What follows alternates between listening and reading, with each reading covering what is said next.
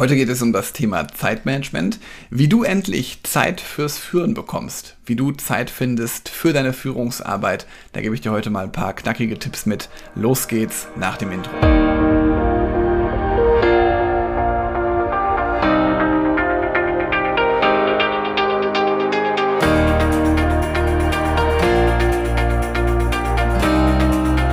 Herzlich willkommen in einer neuen Podcast-Episode in meinem Podcast Führungskraft, dein Podcast für mehr Erfolg mit sozialem Verständnis und moderner Führung. Heute geht es um das Thema Zeit, Zeitmanagement. Und gerade wo wir über das Thema Zeit sprechen, heute ist ja Sonntag, wenn du ein bisschen Zeit hast, es gibt hier noch 117 andere Episoden. Das ist hier Episode 118.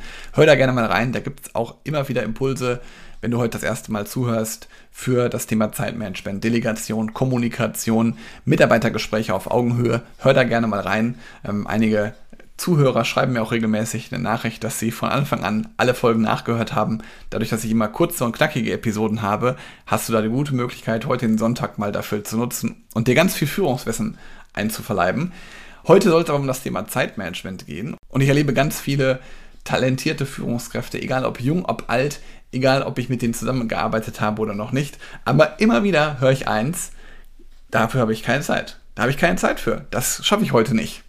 Und für langfristigen Erfolg in deiner Führung musst du dir wirklich auch die Zeit zum Führen nehmen. Also gerade so das Thema Aufgaben aus dem Tagesgeschäft auch mal abzugeben, beziehungsweise noch viel mehr in die Führungsverantwortung zu kommen. Also wirklich Zeit zu haben für das Thema Führung. Und ich gebe dir heute einfach mal fünf Tipps mit, die du ab morgen in deinen Alltag integrieren kannst, damit du mehr Zeit für deine Führung hast und gleichzeitig mehr Zeit für dein Team und damit ihr noch erfolgreicher seid. Als ersten Tipp möchte ich dir mitgeben, eine klare Priorisierung vorzunehmen. Also setze dir deine eigenen Prioritäten für deine Führung. Plane da bewusste Zeitfenster für Mitarbeitergespräche, für Führungsthemen, für Selbstreflexion und natürlich auch für die strategische Planung. Als weiteren Tipp, lerne zu delegieren. Vor allen Dingen, dass es ein gutes Delegieren ist. Gib all deine Aufgaben ab, die dir irgendwie Zeit kosten, die dich Zeit rauben. Lern dann Dinge an dein Team zu delegieren und vertrau auf das Team und sei da vor allen Dingen auch geduldig, gerade so was dann Lerneffekt im Team angibt. Wenn du da auch zum Thema Delegation übrigens noch ein paar Folgen hören möchtest, ich habe im weiteren, ich habe ja schon gesagt, 117 andere Folgen, da gibt es auch ganz viele nochmal zur Delegation und wenn du diese Folge jetzt hörst, es gab auch danach noch ganz viele Folgen zur Delegation, weil die habe ich jetzt heute schon auf meinem Contentplan stehen. Also da kannst du dich auf jeden Fall auch drauf freuen.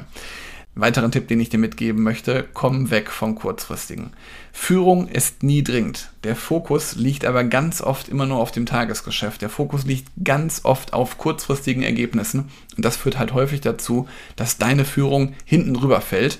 Und deswegen empfehle ich dir wirklich strategisch und langfristig zu denken. Führung ist nie dringend, aber immer wichtig und deswegen ist es wichtig, dass du langfristig dich da gut aufstellst.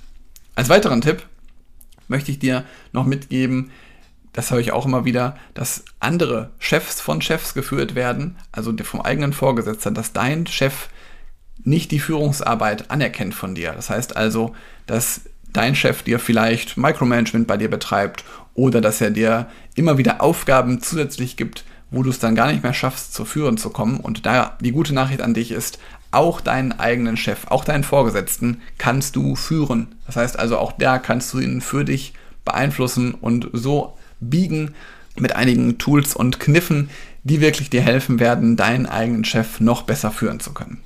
Und als fünften und letzten Punkt möchte ich dir gerne das Thema Meetings mitgeben, dass du wirklich mal an deiner Meetingstruktur einfach mal schaust. Also optimier mal deine Meetings auf das Thema Effizienz. Setz da eine klare Agenda und beschränk dann vor allen Dingen auch die Dauer. Das heißt also einen pünktlichen Start des Meetings und natürlich auch ein pünktliches Ende des Meetings.